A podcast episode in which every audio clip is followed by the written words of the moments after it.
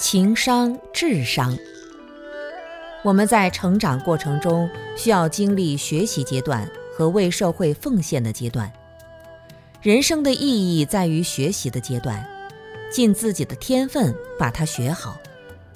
有些人想一定要考上北京大学等等名牌大学，这种要求虽然好，但不一定符合每个人的状况。我们的身体不是上天赐给我们的。但如果随顺民间的说法，按中国的传统讲，上天赐给我们身体，我们自然而然有了人的身份。自然就是天，天就是自然，我们自然的成了这样一个人。但每个人的天分资质都不一样，哪怕是双胞胎，在同一个家庭、同一个环境中成长，仍然有差别。有些人聪明好学，能够一文千物；有些人就是冷水泡石头，怎么也泡不出来。学习就像对牛弹琴。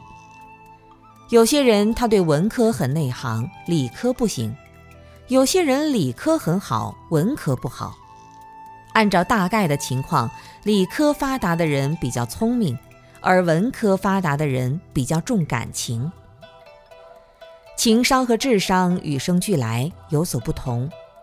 人世间有很多的矛盾，比如情商高的人做人会做得很好，对上下都能够关心、爱护、理解。但是情商如果太高，往往人际关系处理好了，左右逢源都不得罪，反而很难真正做出一番自己的事业。智商高的人对于人生的理想与境界想得很透，但智商太高了，情商不高，不知道怎么与人相处。哪怕有一片很好的心，却总是让别人感觉别扭，一开口说话就得罪人。智商高的人一般不容易生气、生烦恼，但痛苦起来很难解决，不会协调自己。情商高的人很天真，高兴起来激动得不得了，难受起来也痛苦得不得了，但很快就过去了。当一个人会协调自己，又能把握原则，就是情商高，智商也高。圆满觉悟者是感情和理智都能达到极致圆满的圣人。普通人可能是感情五十分，理智五十分。